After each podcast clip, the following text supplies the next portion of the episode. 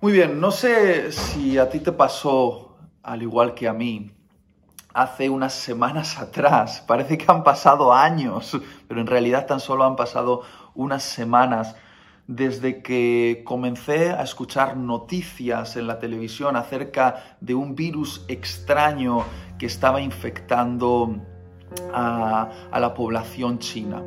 Y al principio eh, solo eran números, de muertos, estadísticas de propagación, algo lejano como, como si estuviese viendo una película. Esa era mi sensación. Pero cuando las semanas pasaron y el virus llegó a España eh, y esos números se empezaron a convertir en nombres y esas estadísticas empezaron a convertirse en historias, me di cuenta de que esto no era una película, esto era algo muy real que estaba eh, asolando mi país y tocando las vidas de las personas eh, que yo amo. De hecho, eh, hasta día de hoy ya han sido demasiadas las personas que conozco que han sido infectadas con este virus. Algunos de ellos han terminado, de hecho, en el hospital y ya no se trata de números, ahora son nombres de personas que conozco. Y ya no se tratan de estadísticas, se tratan de historias reales de gente que está sufriendo. El domingo pasado concretamente vi eh, la foto de cómo el ejército español eh, levantó un hospital de campaña en, en IFEMA, en el centro de exposiciones en Madrid. Y cuando yo vi esa foto con cientos de camas de hospital listas para recibir a todos los enfermos eh, eh, de la ciudad de Madrid, tuve un impacto emocional. Realmente eh, me rompí por dentro y comencé a llorar porque fue un shock para mí ver esa imagen. Me di cuenta eh, de que esto no es ciencia ficción, esto es realidad y es una realidad que ha superado la ficción. Y me quebré por dentro. Entonces el Espíritu Santo me habló con, con un versículo bien conocido por todos que se encuentra en Lucas capítulo 22, versículos 31 y 32. Dice así, dijo también el Señor a Pedro, Simón, Simón, he aquí Satanás os ha pedido para zarandearos como a trigo, pero yo he rogado por ti que tu fe no falte. Y tú, una vez vuelto, confirma a tus hermanos. Y el Espíritu Santo comenzó a hablarme con estas palabras y me dijo que eh, este era un tiempo donde Satanás había pedido para zarandearnos como iglesia, zarandearme a mí en particular como discípulo. Y te puedo asegurar una cosa, el zarandeo cuando Satanás te agarra y empieza a hacer temblar todos los cimientos de tu vida, uno siente una sensación de vértigo. Y es curioso esto que le dice Jesús a Pedro, porque le dice, Pedro, Satanás ha pedido zarandearos. Y yo esperaría que Jesús dijese, pero tranquilo Pedro, yo le he dicho a Satanás que no le doy permiso. Pero no es lo que dice Jesús. Jesús dice que Satanás ha pedido para zarandearles. Y el compromiso de Jesús no es evitarnos el zarandeo. El compromiso de Jesús es interceder a favor nuestro delante del Padre, para que nuestra fe no falte en el tiempo del zarandeo. Honestamente, yo preferiría que Jesús dijese, Satanás ha pedido zarandearte, Itiel, pero yo le he dicho que no, que se vaya, que de ninguna manera, pero no es lo que Jesús me ha dicho, no es lo que Jesús está diciendo a la iglesia. Satanás nos ha pedido para zarandearos para zarandearnos cada, a cada uno de nosotros, para zarandear a su iglesia aquí en España. Pero aunque Jesús no esté evitando este zarandeo que está haciendo temblar los cimientos de, nuestras comunidades, los cimientos de nuestra comodidad, los cimientos de lo que teníamos bajo control, hay una promesa de Jesús que Él está intercediendo a nuestro favor. Y realmente nos podemos desesperar si ponemos el enfoque en el hecho de que estamos siendo zarandeados pero nos podemos llenar de fe al saber que tenemos el mejor intercesor de todo el universo a nuestro favor, que es Jesucristo.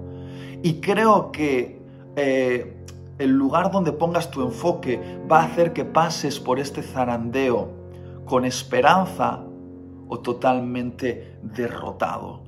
Y el Señor me está llevando a entender que esto es un tiempo para que transite a través de este zarandeo con fe. De hecho, la intercesión que Jesús está haciendo por mí, que está haciendo por ti, que está haciendo por toda la iglesia que está siendo zarandeada, es que nuestra fe no falte.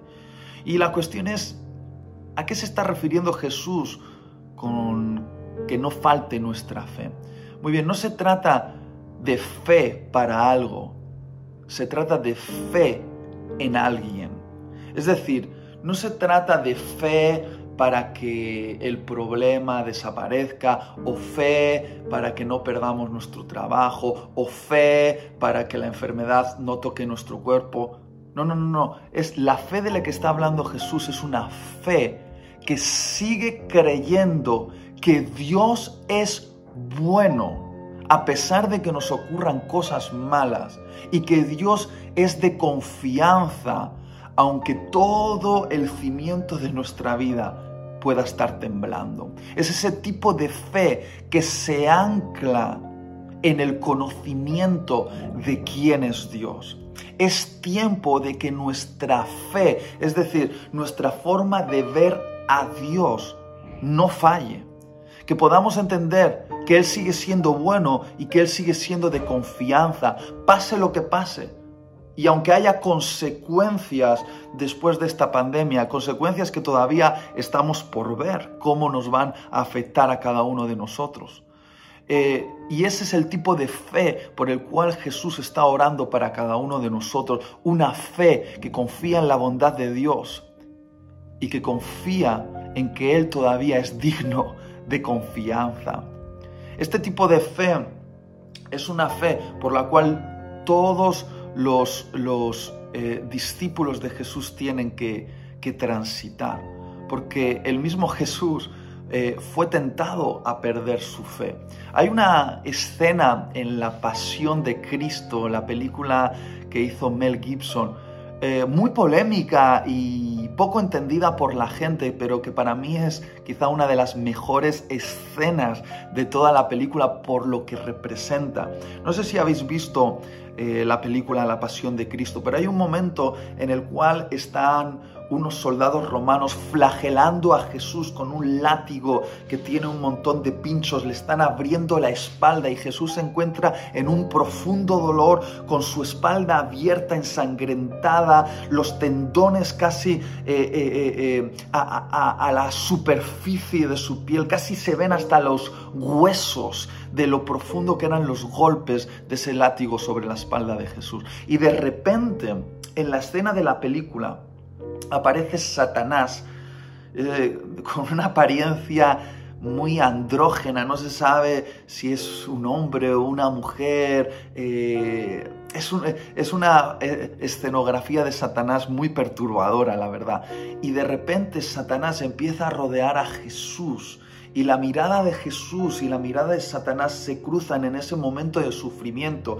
Y entonces se ve en la escena cómo Satanás tiene a un bebé en sus manos, como si fuese su propio hijo, el hijo de Satanás. Y mientras Jesús es latigado y le abren la piel, Satanás empieza a acariciar suavemente a su hijo. Y muchos se han preguntado, ¿qué, pero ¿qué tipo de, escena es esta? ¿Qué, ¿Qué representa? Para mí, representa una de las mayores tentaciones que podemos tener en medio del sufrimiento, en medio de esos momentos donde estamos siendo zarandeados. Y es la tentación de creer que Dios nos ha abandonado, que no le importamos a Dios y que nuestro sufrimiento no significa nada para Él. Es decir, la tentación de creer que Dios no es bueno. Es esa tentación con la cual Satanás engañó a Adán y Eva en el Edén al insinuar que Dios no era tan bueno como parecía y que por lo tanto no era digno de confianza. Y en esta escena de la pasión, mientras Satanás está acariciando a su hijo y Jesús está siendo latigado y nadie, Dios no detiene el sufrimiento de Jesús, es como que Satanás le está diciendo a Jesús, ¿ves? Yo sí trato bien a mi hijo y le protejo, pero este, tu padre, te ha olvidado y te está dejando sufrir. Pero Jesús fue capaz de vencer esa tentación porque Jesús tenía fe.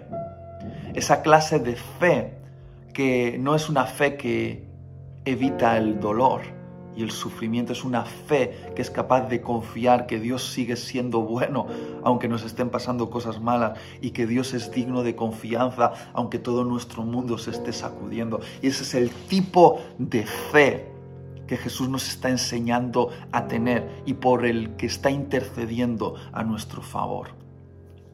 Ahora bien, eh, en este tiempo de, eh, de zarandeo, Dios me ha hablado tres cosas. Él me ha pedido tres compromisos para resistir el zarandeo. Y si tienes una libreta, me gustaría que lo pudieses apuntar. El primer compromiso es búscalo. El primer compromiso es búscalo. Isaías 55, 6 es, dice, buscad al Señor mientras pueda ser hallado. Otra traducción dice, buscad al Señor mientras Él se deja encontrar. Y os voy a decir algo, no me he podido quitar este versículo de la cabeza en todos estos días de cuarentena.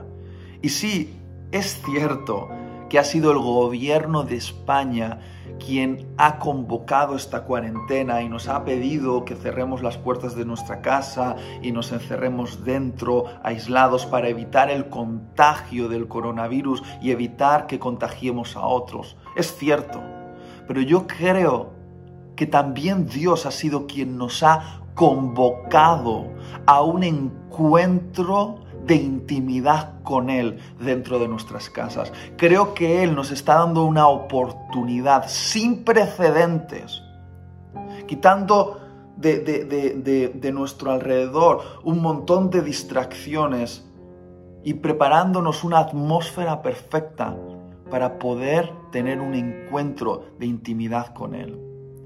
Y no me puedo quitar de la cabeza estas palabras del profeta Isaías, buscad al Señor mientras pueda ser hallado.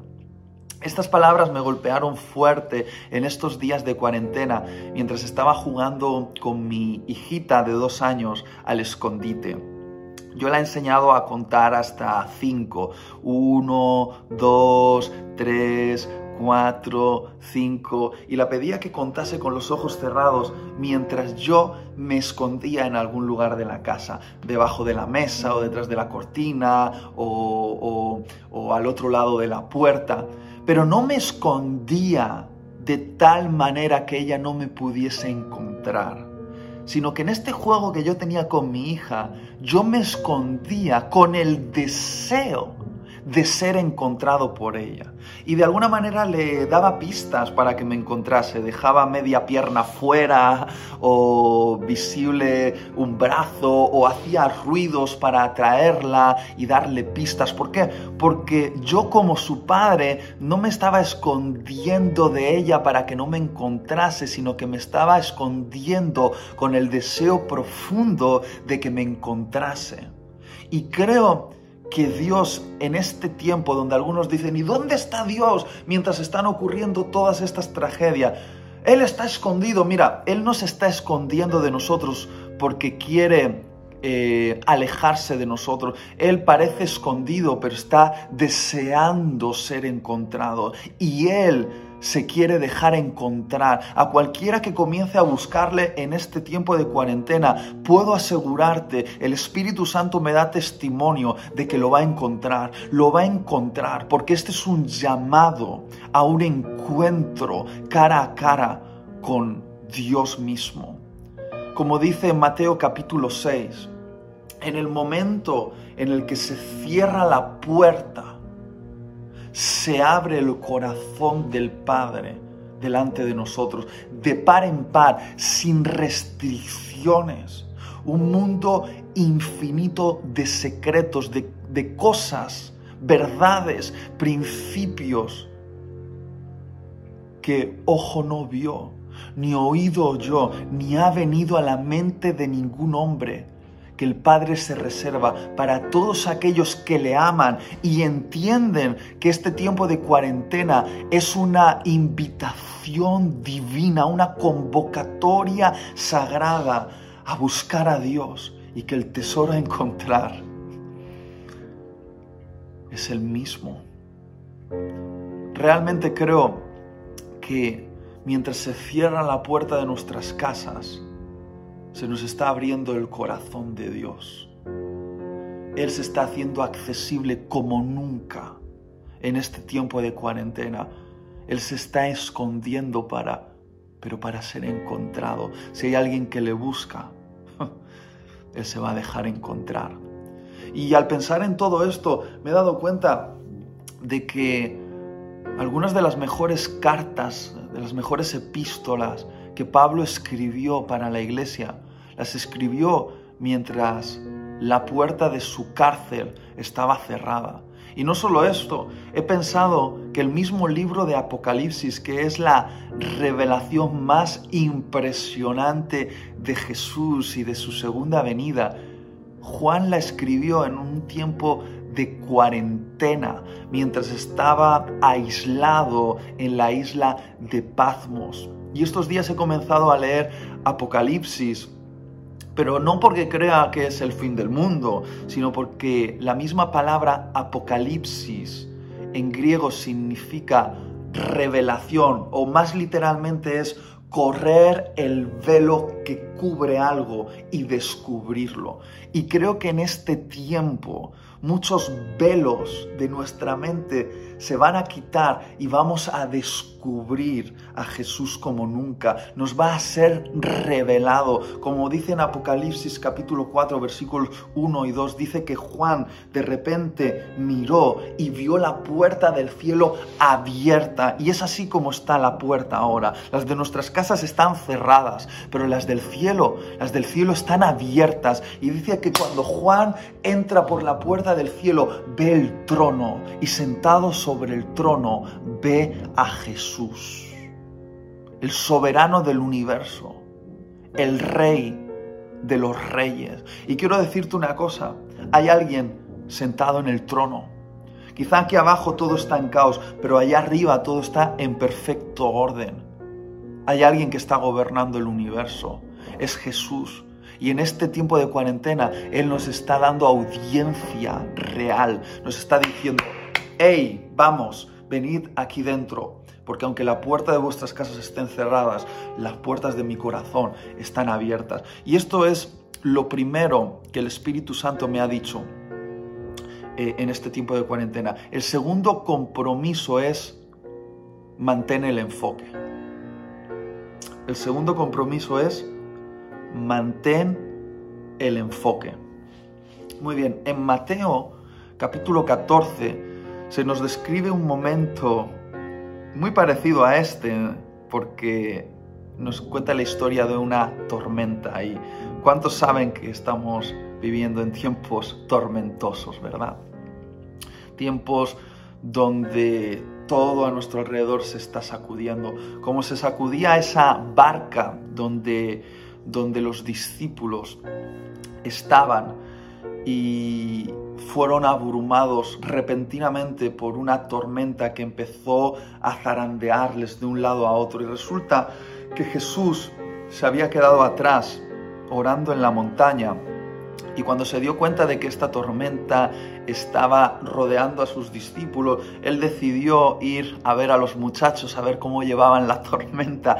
Y dice la Biblia que Jesús comienza a caminar sobre el mar y se acerca a, la barca y llama a los discípulos y les dice, ¡Hey! Y ellos al principio no saben quién es, piensan que es un fantasma, pero de repente Pedro entiende que es Jesús y le dice, Jesús, si eres tú, dime que vaya.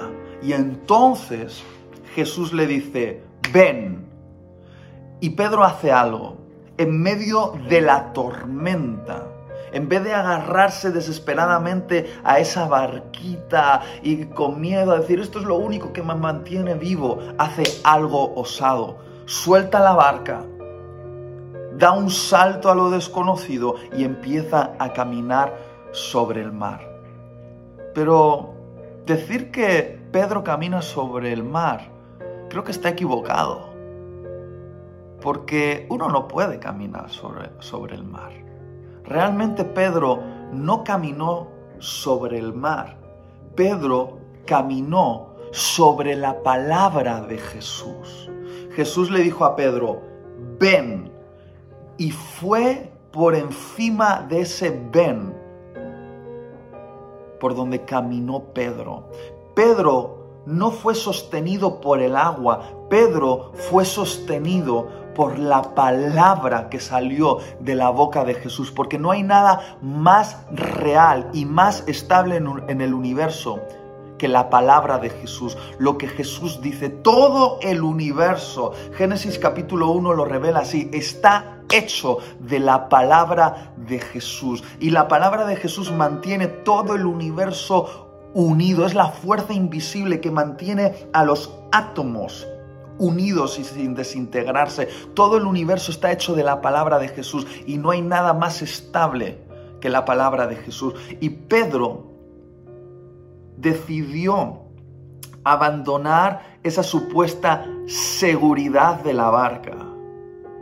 Porque muchos de los que estáis escuchándome ahora, al igual que yo, tenéis esas cosas que creéis que os dan seguridad y que ahora mismo se están tambaleando, la cuenta bancaria, el trabajo, la salud, y decide abandonar ese lugar inestable porque realmente nunca fue seguro, porque no hay nada seguro, y dio un salto de fe y empezó a caminar sobre la palabra de Jesús. Y si te das cuenta, mientras Pedro mantiene su mirada en aquel que le llama, en Jesús, el camina sobre la palabra. Pero hay un momento en el que Pedro cambia su enfoque. Cambia su enfoque de Jesús a la tormenta, cambia su enfoque del que le llama a los vientos, los truenos y las olas. Y cuando cambia su enfoque empieza a hundirse. Y lo que quiero decirte con esto es que la única manera de no hundirnos en estos tiempos tormentosos es manteniendo nuestro enfoque. Sabes, si te levantas por la mañana y lo primero que haces es eh, poner las noticias, eh, eh, leer los periódicos, hacer slide en Twitter y empiezas a enfocarte en las malas noticias, entonces te vas a hundir necesitas enfocarte en lo que Jesús está diciendo. Y no estoy, y, no estoy eh, diciendo que no tenemos que escuchar la verdad de lo que está pasando. Está pasando, está pasando.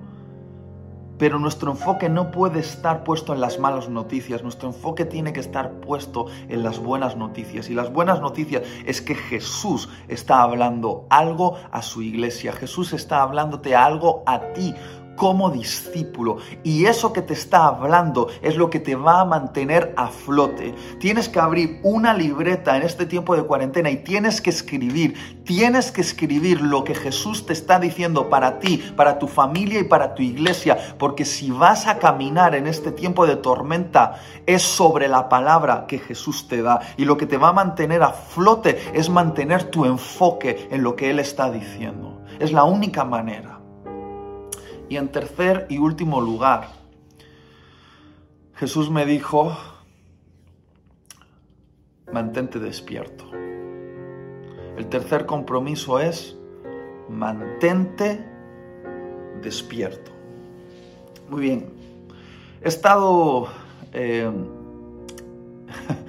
inspirado eh, en estos días por la situación, obviamente, eh, y por el hecho de que, sin duda, estos son señales que apuntan a que la segunda venida de nuestro Señor Jesucristo está cercana. Yo no sé cuándo es, no sé si faltan cinco años, o cincuenta, o cien. No sé si es mucho o es poco, pero estoy seguro que hoy estamos más cerca de ese momento que ayer. y estas son señales que Jesús nos anunció. Cuando oigáis de guerras, pestes, terremotos, sabed que es el principio, el principio del fin, pero el principio que tiene que haceros levantar la cabeza y no temblar de miedo, sino mirar al cielo y decir, ya viene, ya viene, ya viene nuestro amado. Pero inspirado por esto, he empezado a leer todas las parábolas de Jesús donde él habla acerca del final de los tiempos. Y en cada parábola nos compara con diferentes cosas, nos compara con las vírgenes, con los eh, sirvientes, eh, nos, nos compara con diferentes imágenes, pero hay algo que se repite constantemente en todas las parábolas acerca del regreso de Jesús. Son dos cosas, que ocurre de noche y que debemos estar velando. Ocurre de noche y debemos estar velando. Es decir, el regreso de Jesús ocurre en un momento de gran oscuridad, donde vamos a ser tentados como iglesia y como discípulos a adormecernos por el tiempo oscuro. Pero el llamado de Jesús es, en la noche oscura que antecede a mi regreso, yo necesito una iglesia, necesito discípulos que estén velando, que estén despiertos, que se enfrenten al adormecimiento, a la ensoñación y que estén velando. Y no me he podido quitar de la cabeza esa última noche, esa última noche oscura, realmente oscura para Jesús.